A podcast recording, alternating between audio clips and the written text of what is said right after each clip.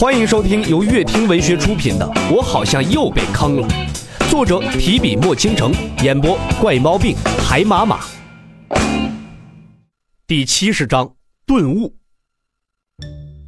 你出来很久了，一共有几人到了这里？半个时辰吧。我比那个公子慢一点，是第二个到的。主人是第八个到的。公子，叶童。小脑斧摇摇头。嗯，今天那个提着剑的。洛尘满脸黑线的看着他，那是圣子，第八个，那我岂不是倒数第三？你记得来人吗？现在还有谁没到？都到了呀，主人是最后一个。洛尘瞅着他，你刚不是说我是第八个吗？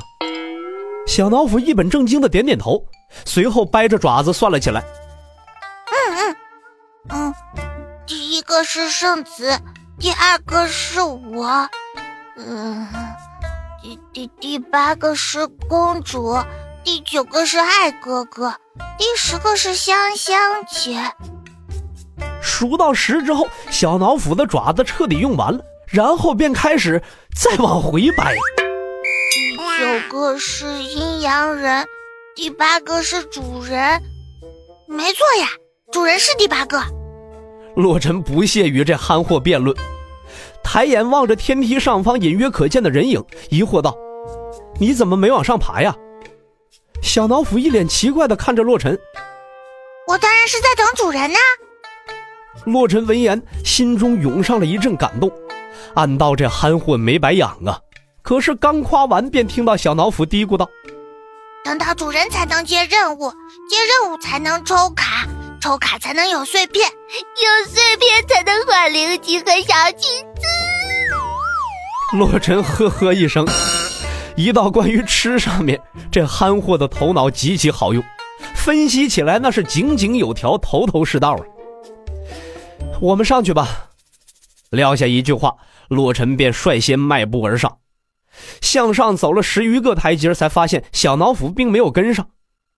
回首望去，小脑斧正用两只小短腿扒拉着台阶，一点点的将屁股往上抬，像极了胖子上炕，费劲呐。洛尘抬手扶额，心中已经不知道是第几次有此念头了。若是有一天我生死道消，八正是被这憨货气死。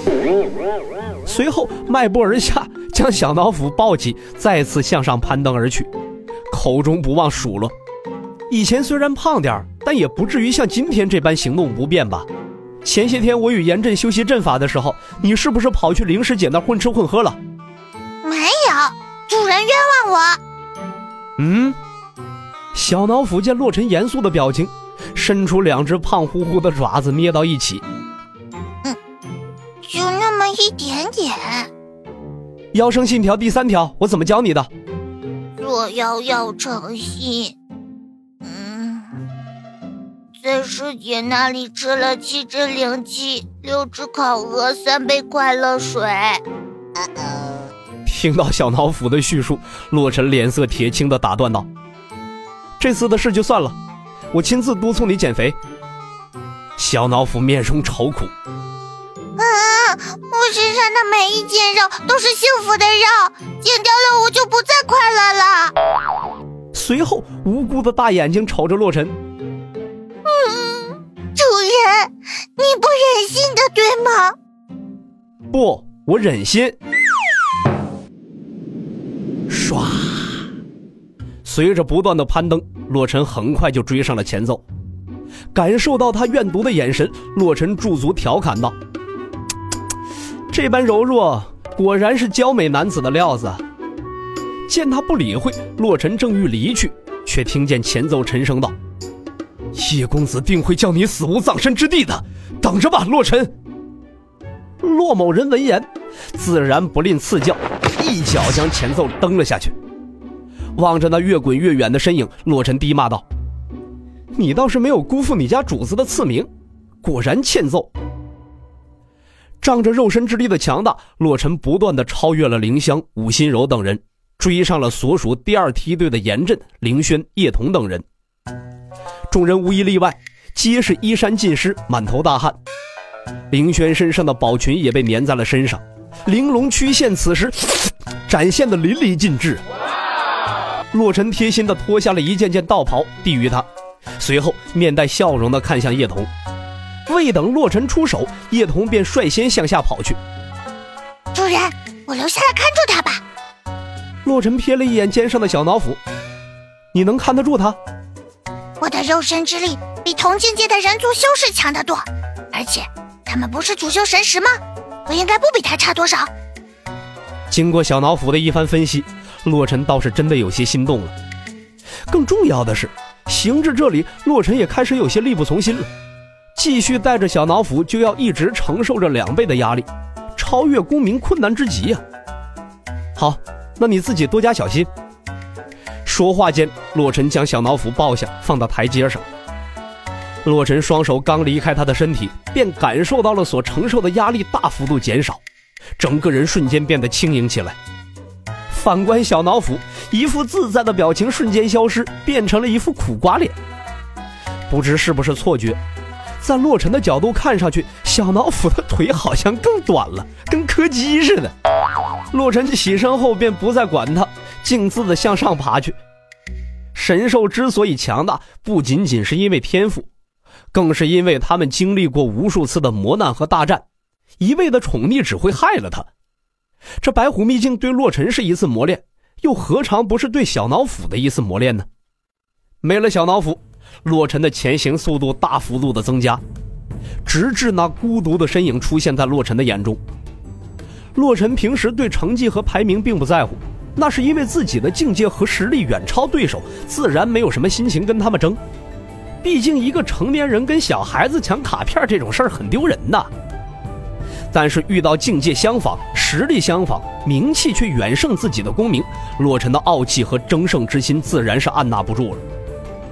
在这秘境中，洛爸爸就让你明白何为天外有天，人外有人。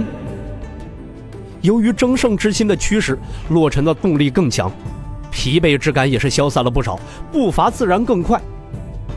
随着时间的流逝。洛尘和公明的距离不断的拉近，眼看着就要彻底追上了。而公明并不在乎洛尘将他超越，那步伐一如既往的稳健，速度也并无变化。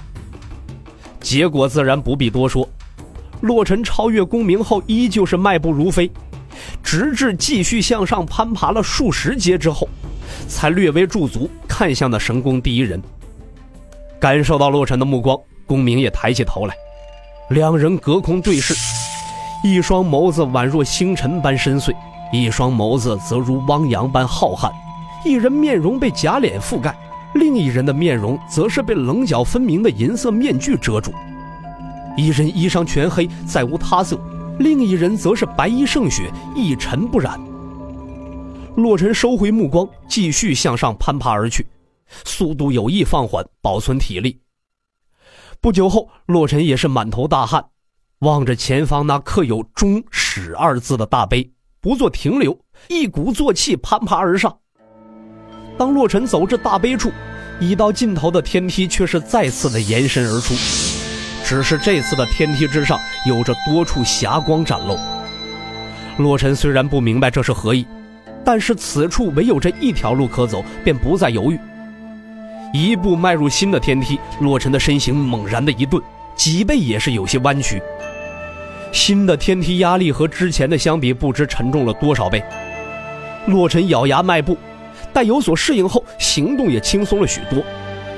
片刻后，洛尘走到了第一处带有霞光的台阶，刚一站定，便有霞光冲入身体之中。洛尘细细感受一番。这霞光与当初自己淬体时所吸收的月光有异曲同工之妙，足足一炷香的消化吸收，洛尘感受到了肉身之力的增长，面露欣喜，再次向上攀爬而去。